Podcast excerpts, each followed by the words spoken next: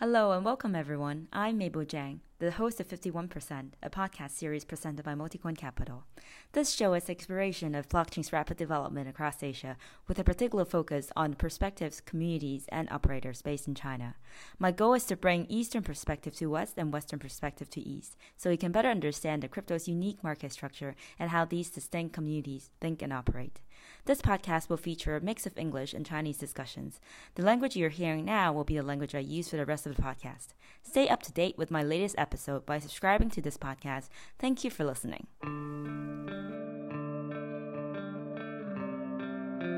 Mabel Jiang is a principal at Multicoin Capital. All opinions expressed by Mabel or other podcast guests are solely their opinion and do not represent the opinions of Multicoin Capital in any.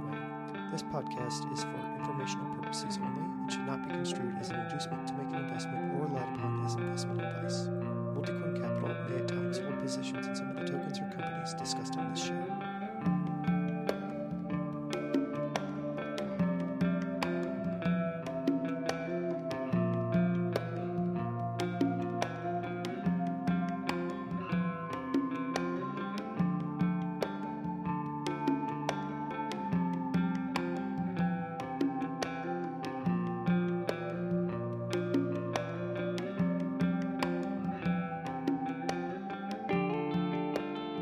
Hello, everyone. Welcome back to 51%. This is your host, Mabel Jiang. Today, we are super pumped to welcome two co founders of Fractal, David Wurtz and Justin Kan. Hey, Justin and David, how are you? Hey, Mabel. What's up, Mabel? Great to have you guys, and congrats on the launch. Um, it was super pleasure having you both on the pod today. I guess before we jump into the discussion about Fractal, our audience would love to hear about the background stories for both of you. Maybe we can start with Justin and then David. Sure. Yeah. So I've been an internet entrepreneur for the last 18 years, since 2004, and um, started a bunch of different companies. The one that people have heard of uh, was Twitch. Uh, many of them, the other ones turned into fiery craters in the ground. Um, and uh, I've also been a investor uh, for the last couple years. Uh, first, I was at Y Combinator and a partner there, and then I've been investing in startups uh, myself. And so, uh, yeah, YC is how I met David. Actually, uh, Dave, you want to go next? Yeah, we um, Justin and I go way back from the very earliest days in Y Combinator. Um, back when it was like six people in a class and um, just a small little building in Cambridge so uh, yeah, Justin, Justin and I, Justin was in the first class of Y Combinator. I was in the second. Got to know each other. Um, so my, I've done a bunch of things. Uh, uh, I was a um, early advisor in Shopify. Uh, actually, sort of right out of school, got a job at Google as a product manager for Google Checkout. Exposed me to a whole bunch of really cool stuff in e-commerce. That brought me into uh, the Shopify world and actually ran their one of the largest merchants on Shopify in the early days. Uh, helped with their growth and product strategy, and um, went on in Google to found Google Drive. I had a really fantastic 15 year run at Google. Just left to uh, ape into crypto with Justin. So, Justin, why don't you tell them what what our December looked like? Sure. Yeah. So, the story behind Fractal is uh, you know, I was red pilled into crypto about a year and change ago. Oh, I so I should caveat that I was investing in crypto for a long time since 2013, but I like never thought anything would actually work from a consumer application standpoint. Um, well, like maybe that maybe that's a little bit too strong of a statement. I didn't see how something would work. Like when Ethereum came out, I was like, this is really interesting technically, and I bought some Ethereum, but I was like, I don't get what kind of app would actually run on Ethereum because you couldn't make something like Twitch, um, you know, run on run on it. And I didn't really foresee DeFi, right? So I was just kind of like confused. And then I invested in some crypto funds, and then um, some of my friends were starting different projects that were more consumer focused back in like maybe 2018. I, there was one friend of mine, uh, Roneil, who's founding this company, Audius. It's like a mm. audio, you know, like kind of like a um, audio. You guys are investors in, in Audius, I believe. It, it, it's like a uh, protocol for for uh, like sound Spotify, like a music protocol for the for the internet. Sound, and, SoundCloud. Um, mm-hmm. SoundCloud, right? Like SoundCloud. And so I was like, when they were starting in 2018, though, I was like, I don't get how you will make an app that actually works. but I'm like, I'm into it. And, you know, so I was kind of an advisor of the project and maybe helping them more on the social side. And then uh, they, you know, like a year ago, I checked it out and I'm like, oh, this app works. And it like, it's, it actually works very seamlessly. You know, there's like, and it's an entirely decentralized backend. And that was really interesting to me. Uh, and so then I was like, okay, you could make something here. This is interesting um, the technology has advanced enough that like you could actually you can make something that, that works and so um, i started to explore and that's how i got uh, reconnected with david and we were like both into creating something and so we just started exploring ideas and then um, david was really into the solana ecosystem really into nfts and he was like let's do something in nfts and to me, I was like, well, the next thing is obviously going to be gaming because there's already this multi decade tradition of people valuing the assets inside of virtual worlds and games, right? People, back when I started playing the very first MMO, Ultima Online, like 20 years ago, people would sell the property in that game on eBay because it was scarce and because they spent time in the game and they valued their time, you know, so they, it was, it just is natural, right? So, um, to me, I was like putting that like the hard part is getting people to believe that virtual items are valuable. Putting them on a blockchain is like an obvious step once they once they believe that. And so I said we should do something in gaming uh, NFTs, and uh, that was kind of the start of Fractal. Uh, and then in December, so we we came up with the idea in November last year, so that was twenty twenty one, and then um, started hacking on it like end of November. I think the first GitHub commits were like November thirtieth and then spent all of December working on it and launched it.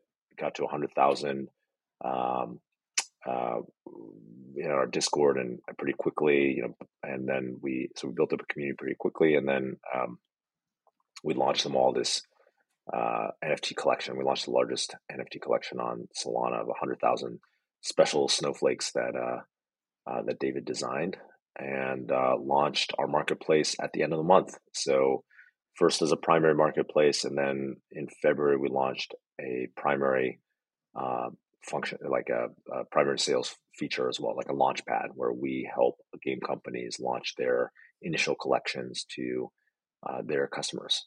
And uh, then we're, we've been off the races. Now it's the end of March, and you know, three months in, it's it's feeling good.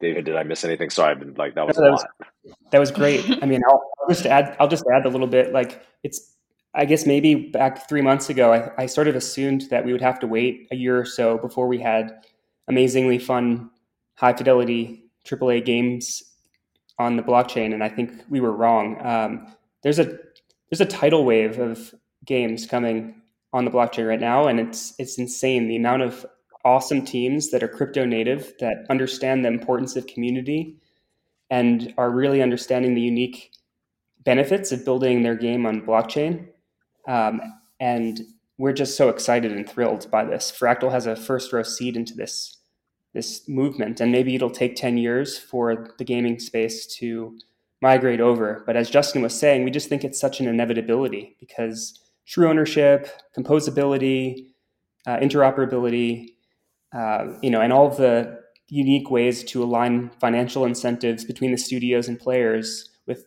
token economic design of these in-game currencies is are they, they're just superpowers. Like games have uh, that games can be more fun to play.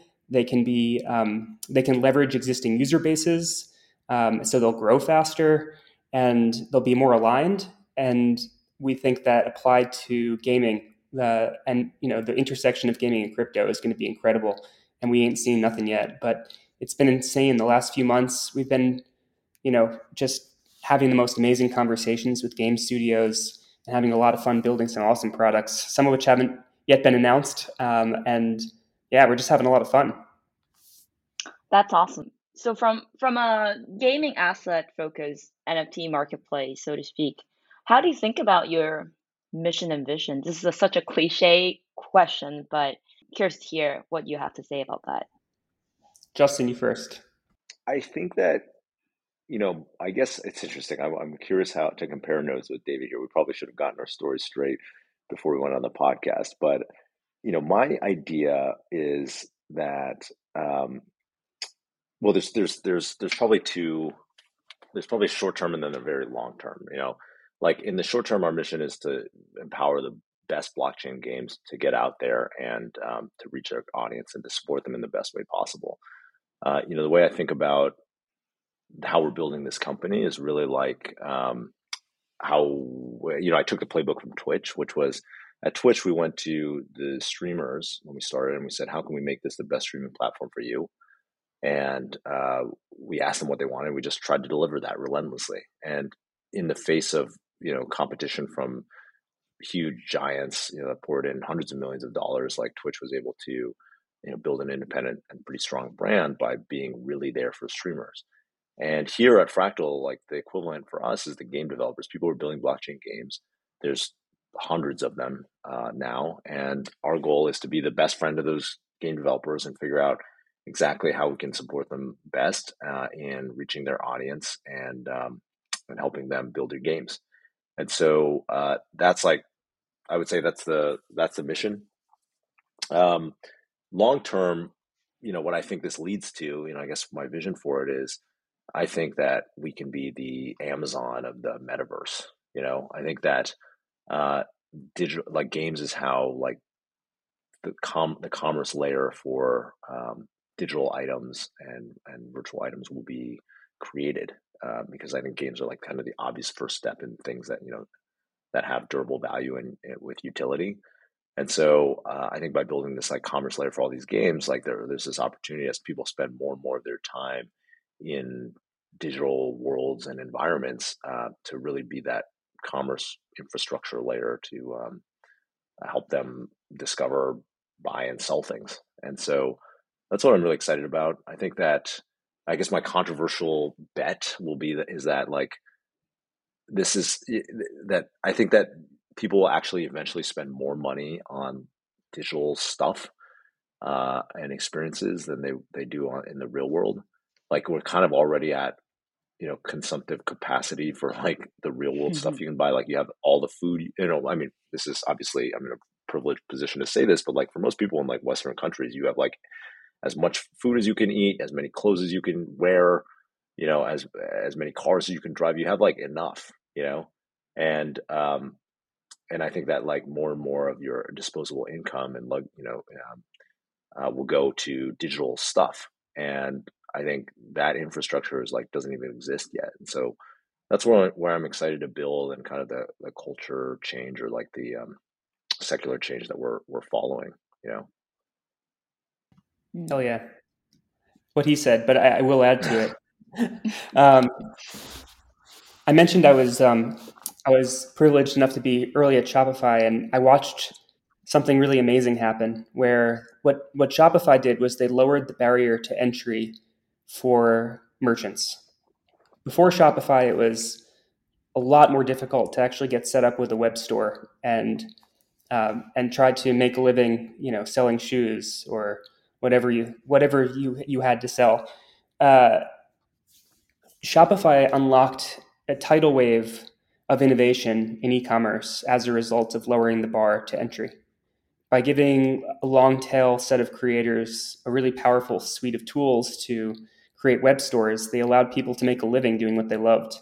And I see a really beautiful analogy between Shopify and what we're aiming to do at Fractal, which is blockchain gives superpowers to games, but it's not necessarily easy to harness as just a game development studio. And if Fractal can lower the bar, the barrier to entry for the um, game studios to interact with the blockchain and therefore tap into all the unique benefits that blockchain provide games, then we're going to see a tidal wave of innovation here. What it means to be a game is going to change. And um, there's going to be many more games, much more uniquely suited to the individual players, and perhaps a little bit more of like micro games, if you will, that are more uniquely suited just like Shopify allows for you know Allbirds to go after Nike um, in the shoes uh, category. You know, like there's just a proliferation of these micro brands. I see similar things happening with um, with games over the next ten years. That's awesome.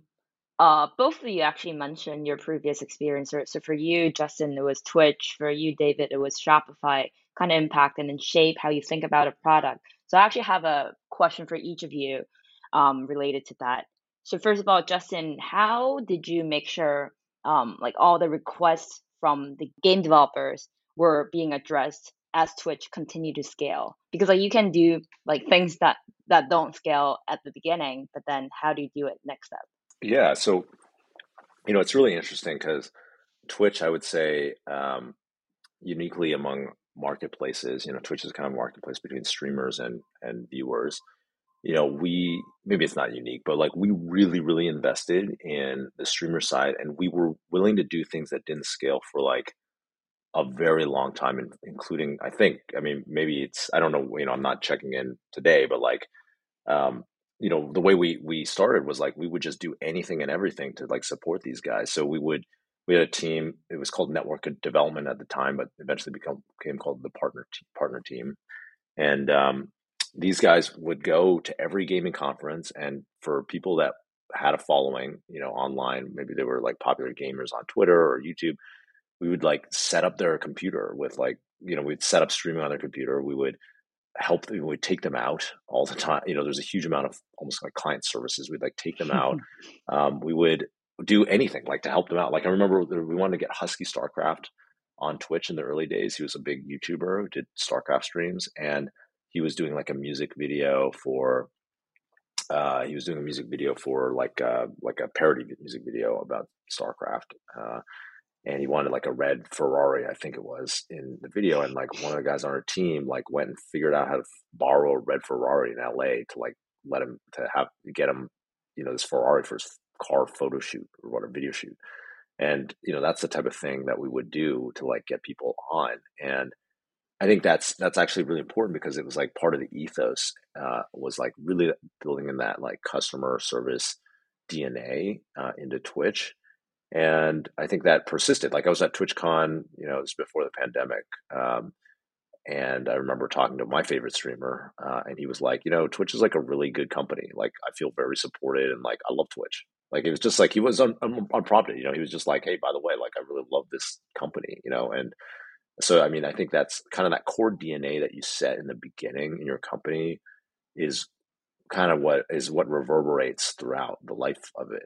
You know, and so for us for me, and I know for David, it's very, very important that with Fractal, we're creating a customer centric co- company. Our customers are the game developers, and our goal is to make them as happy as possible. And so there's so many different things that we're willing to do for game developers that are even outside the scope of Fractal. You know, like when we partner with someone, we oh, for their men, we don't just help them with you know the rare you know this rarity distributions and the blockchain contracts. We're helping them with like do you need investor intros? We'll help you with that. We'll help we we help them um, meet other members of our community of game developers for collaborations. Uh, you know, we'll help them with um, kind of anything and everything we can we can think of. You know, and so David, I'm probably missing some great examples there. You know, feel free to fill in the blanks. Yeah, I mean, uh, collection design. You know, like NFTs are they're actually fairly hard to design a collection of balanced NFTs because these game these games are going to need to be balanced and the games are going to be dependent on these assets to be useful inside the game. So you don't want the the NFT collection to be dominated by like certain traits. Um, mm. So we we have a data scientist Ludovic who's like best at the world at that specific problem, and that's been incredible. Um, let's see other examples. I mean, I think a lot of time and attention just strategizing. You know, the mint yeah. the mint dates are like huge. They're a huge deal to these games. Some of which um, are existing studios that have millions of dollars of investment, and um, they they really want to make a splash on the blockchain. And so we spend a lot of time strategizing, making sure that the mint date is extra special, telling the stories. Justin uh, interviews everyone on Fractal Radio and that's an awesome way for the Solana community and the crypto community at large to understand the background of the team behind the game, their, their stories, their motivations, their skill set, form their own opinions, do their own research. But Fractal is really trying to, to convey uh, you know, to convey the story. There's lots of other examples. I mean, we're one of the things we're about to announce is, and I guess we can leak it here, is the tournaments. So um, we uh, we're building functionality to allow uh, the Solana community and the crypto community to participate in tournaments. And this is really important because whether whether or not we want to um, admit it or not, there's a huge fraction of people in crypto that'll buy a gaming NFT just to flip it because flipping NFTs is actually pretty fun. I'm not going to lie. Uh, I do it. Justin does it. Maybe Mabel, you you partake, but ultimately that's not really the sustainable uh, business model we're we're going after here. Like we think, you know, the gaming industry is huge, and games games are you know they're, they're a giant source of happiness for lots of people, and so we want to create a um, we want to create an ecosystem of a community of people that are actually buying the NFT not to speculate. Okay, speculation sort of fun, but to actually play the mm-hmm. game. And, and and this is important because you know in the next you know you know how crypto is, Mabel. In the next crypto winter, which can be long and cold and brutal, um, you know what you're going to be left with is the ability to play a game. And then if the game is fun, everything's all right. You know, you can play with your you know 17 year old teenager on a sunday in Panzer Dogs or whatever and like that's just that's pure entertainment and you're you're not going to regret that purchase um, so i think that there's a um, a huge opportunity for fractal to shift the motivation and the perspective for why people would buy these assets in the first place and so anyway that's a really long-winded way of saying that tournaments is a huge part of how we could partner bringing attention to the playability and how fun these games are, and um, mixing it up with players who are buying the NFTs and not just traders. I thought you brought on a very interesting point about how um, like these NFT sales bundled with all sorts of interactive experiences on Fractal that can actually kind of just become the lead generation for people to come into the game. I thought that was a very insightful point where um, I would assume like there was nobody else in the past have done that. And then on you, for, for David, um, you mentioned your experience on Shopify. There was one point in the past, like you mentioned to me, I thought it was very interesting, so I wanted to kind of um, learn a little bit more. So you said um, in the later days of Shopify, some large company actually started to get converted into Shopify. Why did you think they developed that way? The reason I was asking this question is because today we are seeing a lot of these um, large games, the ones that are at the top, they're probably just running their own NFT stores. And it's very possible that they want to be like that for a long time. So I'm I'm just curious generally to see in the future like if any of these will be converted. Hence, I was asking you this question about the Shopify um, large clients. Yeah, I, I, honestly, I feel like the analogy is so spot on that I almost feel like I'm cheating on my final exam here because I feel like Shopify showed me, Shopify showed me how this might very likely play out. So here's here's the interesting thing. When when Shopify was really young, there was a lot of FUD around uh, this this notion that as merchants scaled, they would outgrow Shopify. And you know what? That never happened. And in fact, the opposite happened. The uh, the merchants that leaned into Shopify became the Casper or the Allbirds or the Kylie Cosmetics, which, you know, absolutely crushed in revenue and growth and made the large guys who were, you know, building their own e-commerce tech stack with like a Magento, you know, custom installation and like six web developers on staff. Um, frankly, like I think it's just because Shopify gave the, the small guys an insane advantage. Shopify's core business model was to build the tool and you know and they did an excellent job of executing they put together a killer team of engineering you know focused uh, product development like very and very competent group of individuals that were just putting their heads down and building for customers for years and i think like they can amortize shopify was able to amortize the cost of building the best possible product across thousands of merchants whereas each one of those merchants had to make that same investment individually like so inevitably, if you compound that product development over 10 years, which you know was in the case of Shopify, it became insanely good. Then add in the network effects of Shopify Pay, right, with the point of sale, and um, game over. Like you've got something that the traditional, uh, like the folks that didn't uh, join the the bandwagon, didn't join the party, actually got left behind. Um, so what happened was the largest brands actually started converting into Shopify. Now, obviously, that that isn't necessarily the default, but I think um, there's been a lot of fantastic examples of this over the years. And I think as a result of Shopify just putting their heads down and building a really fantastic product. With that being said, would you say your priority is the mid to long tail games at the beginning? Yeah, I think there's like there's two factions of I think we're going to see two types of successes in Web3 games. We're going to see traditional games uh, moving over to Web3, and it's a very it's it's actually a fairly sensitive transition, and not all of them are going to be able to to to cross over.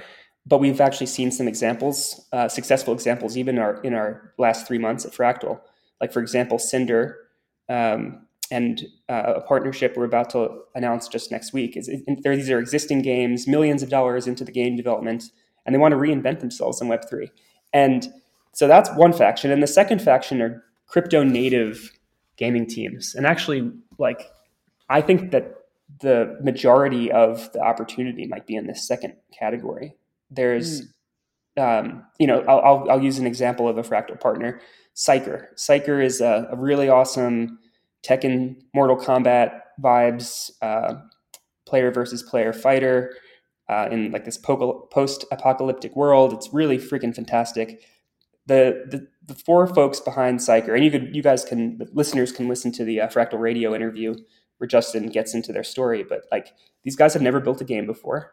They're gamers, mm. and and actually they're they're awesome, super bright entrepreneurs uh, I think there's a bit of like finance background, marketing background on the on the team of four, but they never built a game before. But when we met them for the first time, we just had a very uh, great conversation about their vision for the game. They obviously knew how to do community, which is very important in crypto, and the ex- the level of execution on their trailer and their character development was just top notch. Now, like they've partnered with a gaming studio, right? And um, but combined with their unique skill set and perspective on the opportunity, we think they're just going to absolutely crush it over the next few years. And Psyker is just one example of dozens of teams like that that we know, and it's accelerating. So it's really exciting to see, you know, how how those two factions battle, like which which is going to be more predominant. Um, but I think I think we're going to see a mix of both. That that's awesome. Justin, I'm curious because you definitely interacted with a lot of these gaming studios in the past in, in your past life, and then now you've been kind of just like also talking to a lot of these new new Web3 native um, game developers.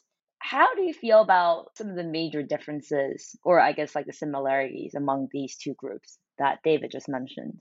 Well, I think they're they're different. They're coming from different places, but they're going to converge, right? I think the uh, game, like the Web three like okay, so some of the Web three developers who are like more crypto native, it's actually very similar. It reminds me of mobile actually, or like um, early free to play games. Like in the early days of free to play, like a lot of the people were making free to play games, like Zynga or something like that. They weren't like they didn't start off really as like game guys. They started off as like Pincus was like a startup guy, you know, and then he was like, this is an opportunity. And so I think a lot of the Web three people who are making games, they're like, well, people want games. I want to like I'm an entrepreneur, um, or like I'm a crypto entrepreneur and I want to like create something that people want, and so I'm going to like make a game. And um, I think the then then and from the crypto side, like or sorry, from the gaming side, these people are like, well, they're mostly people want to create games, right? They're all people who want to create games, but then they're they're interested in like um, figuring out like the new technology that's going to enable like more interesting business models, and they see crypto as a way to you know tap into a different capital pool maybe to to uh, sell like a different type of digital asset to, to the customers um, and uh, they see it as maybe like a different more durable business model some of them are idealistic around it where they see it as like this is better where this allows you to you know give some participation to the upside uh, in the upside to your uh, base of players and fans and so you know they're kind of coming at it from more from the game side but i, I do think they're like going to converge i guess in, the, mm. in the middle. Mm-hmm. Earlier, you touched upon um, fractal NFT, so I want to come back to that because I thought that was extremely interesting.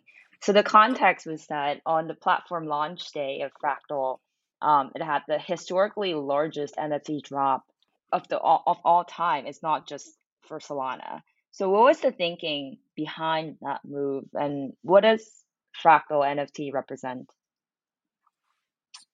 really all the credit goes to Dave. I mean, when we started mm-hmm. off, we were like, hey, we should do a big airdrop because that would be cool. And be like a, you know, it's uh, a, it was just kind of like a token of our appreciation, you know, but it was, but I think that it's become something much larger and more durable. And, uh, you know, Dave really championed that. So you, you should explain it, David. Yeah. I mean, we, we sort of realized pretty quickly that one of the one of the superpowers of Web3 with respect to gaming was composability, right? So where one game could leverage the assets and player bases of other games. And at around that same time that we realized that that was a superpower, we were also trying to reward our community with a token of appreciation. So then we thought to ourselves, there's no way we're going to make this token of appreciation anything less than an example of a cross game asset. And it just sort of was the was it was immediately the right answer. Um, the, the Fractal NFT is designed to be utilized by Web3 games. There's a, there's a bunch of games that are doing really fun things with them as we speak. Um, we imagine that, like, take a game that's building on the blockchain and they don't have a community, but they might have a really fun game. How do you engage with, how do you get players?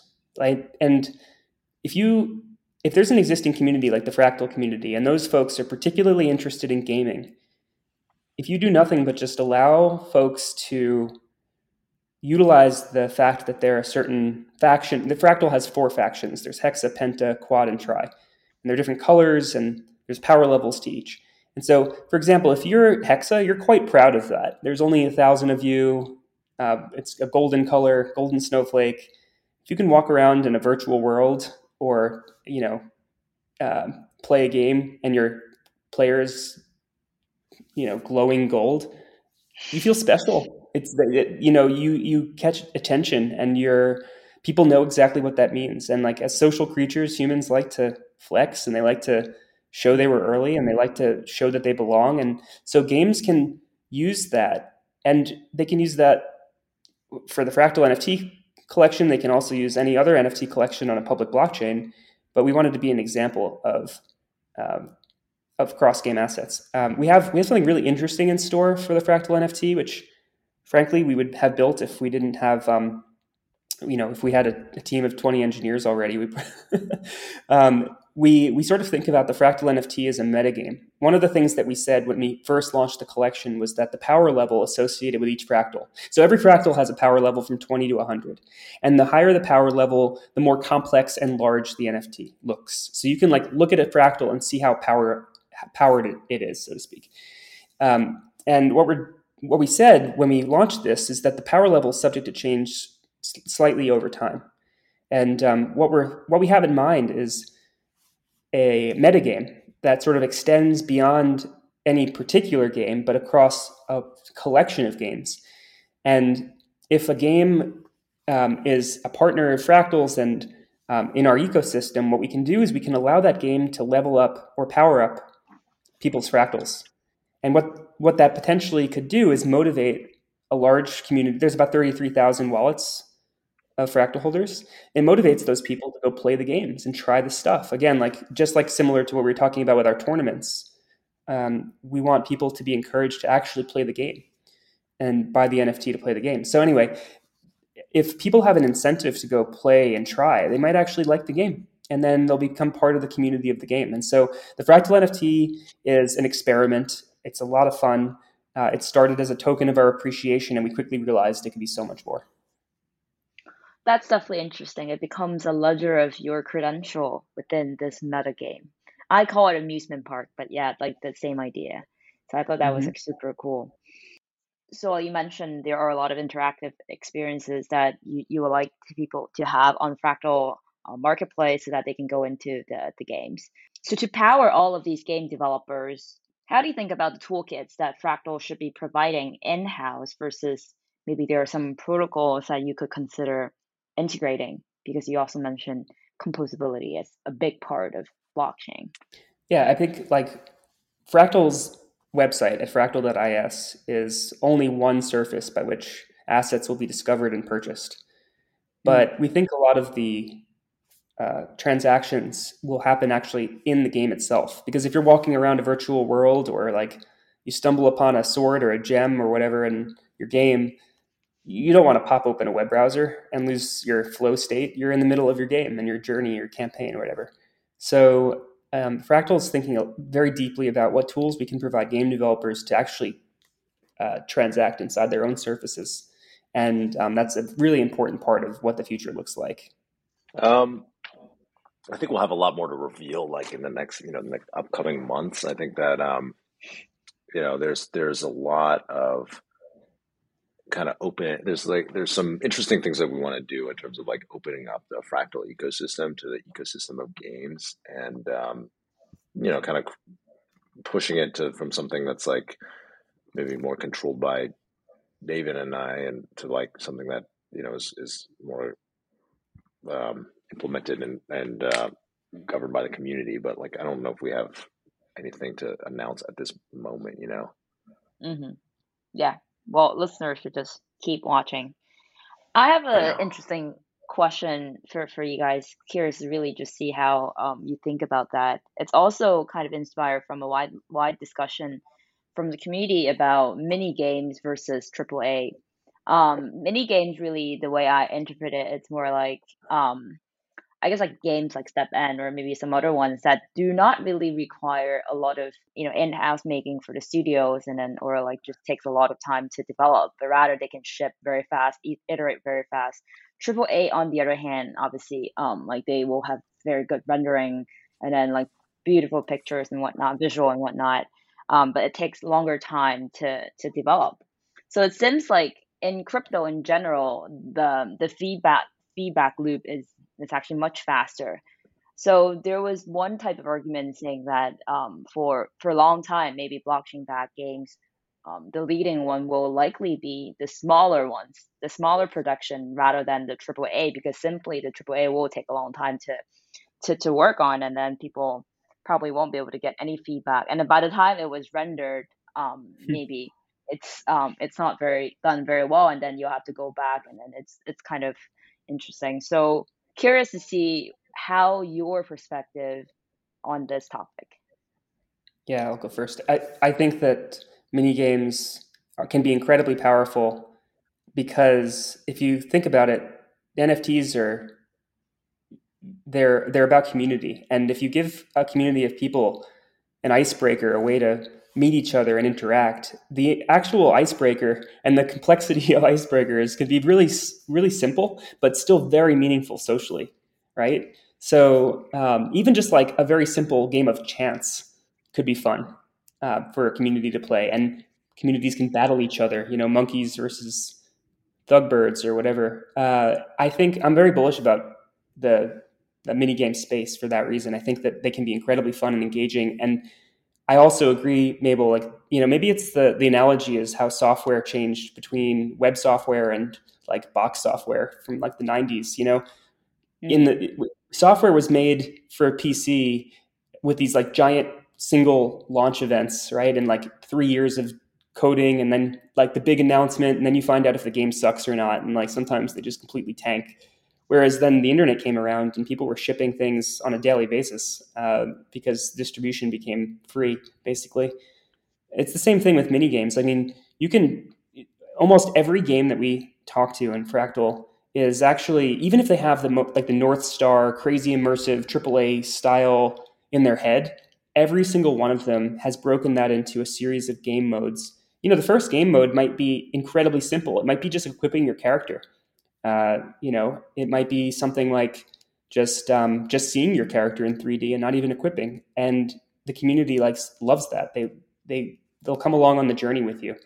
Uh, the journey to create a AAA game it could be, it could cost 100 million dollars to create a AAA game, and actually a lot of these things will compound into that level of success. But um, in the early days, it's about these simple game modes, getting out early, making sure the community is involved, building in public, and uh, yeah, I think it's uh, it's an incredibly important part of the strategy for for a lot of the games we're talking to. Mm-hmm. Yeah, I think I think there are going to be some huge wins that are, you know, that seemingly very simple games. You know, mini games as you as you called them. Like if you just look at traditional games, like one of the biggest games of recent times is Among Us, right? Which is a very simple game. They just captured, you know, an amazing set of social interactions and something that's like very streamable and you know kind of taps into like uh, allowing streamers to create content. And so it's like very viral. And uh, i think you'll see the same thing happen on blockchain games. I guess we are coming almost towards the end of the pod. I'm curious to see how you viewed the relationship between, well, I mean, you guys definitely touch upon on this already, but would love to expand on on that question, which is how do you view the the relationship between the Fractal platform, the game developers, and the the retail users, and specifically, what aspects of governance do you think um, are proper for the community to vote on? Yeah, I'm not sure if I, I completely understand the question, but I'll give a I'll give a shot. So, I mean, crypto is about community, and one of the ways in which um, you know a good a good crypto team operates in this new world is by building in public with their community by their side. A lot of the a lot of the games that we're talking to that do a fantastic job are actually in their discords talking to their users about features of their characters you know, game modes that they want to see, um, names, lore, which direction the story goes, um, and it's incredible. In some ways, like the studio, the game studio, is actually the entire community. So, I mean, I, even if it's not formalized into a DAO with like governance and votes and stuff, uh, it's still happening, and it's uh, it's really awesome to see. Now, obviously, there's in-game currency. Like it almost always the case, a game has an in-game token so that they can design their own incentives and um, reward early participation and like do some really fun things. Um, and obviously, there are ways, you know, there are ways that you could potentially allow for voting proportional to how many tokens you have and whatnot. And like a huge area of, of development right now is DAO management tools. I'm sure, Mabel, you guys are looking at that at Multicoin. But um, even in the absence of those formal tools, it's happening just by default yeah, let me let me try to explain what I was what I meant here. It seems like you know different people definitely have different views on this.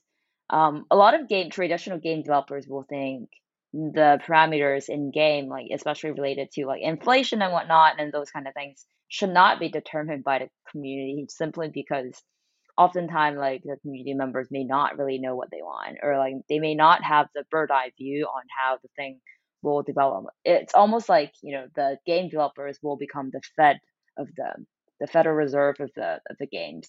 Um, on and then but on the other aspect like storylines that you just mentioned the the content like they could you know obviously give a lot of power to the community and then vote on those things. So i guess that is actually quite applicable to um, fractal as well as a meta game. Like what are some of the things that you know could go to go to community members versus like some or some of the other things that the team could have like a better hands holding on? So that was really why i was asking that question. Um if that makes sense. Um i think we're still figuring that out you know like we don't know. It's like once you give someone the rights to do you know vote on something it's like really hard to roll that back right?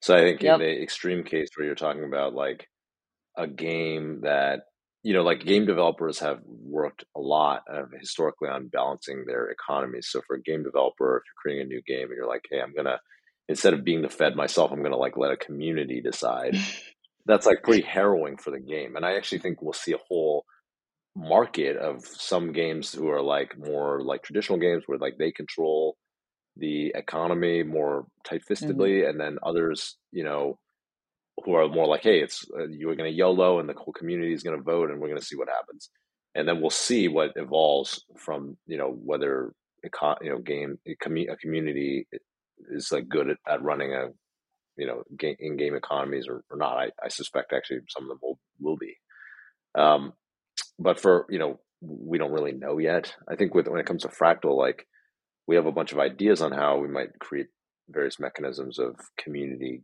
involvement in the governance but you know it's like we don't want we want to do do it when like we want to experiment and get some data first before we actually like you know promise anything we want to under promise and over deliver versus you know the reverse absolutely yeah um i i think i i kind of agree here i i think my head was definitely more on the the progressive decentralization part and also obviously like you know experiment a little bit by a little bit, you know, every now and then, instead of just like pushing for uh, like a lot of changes at once.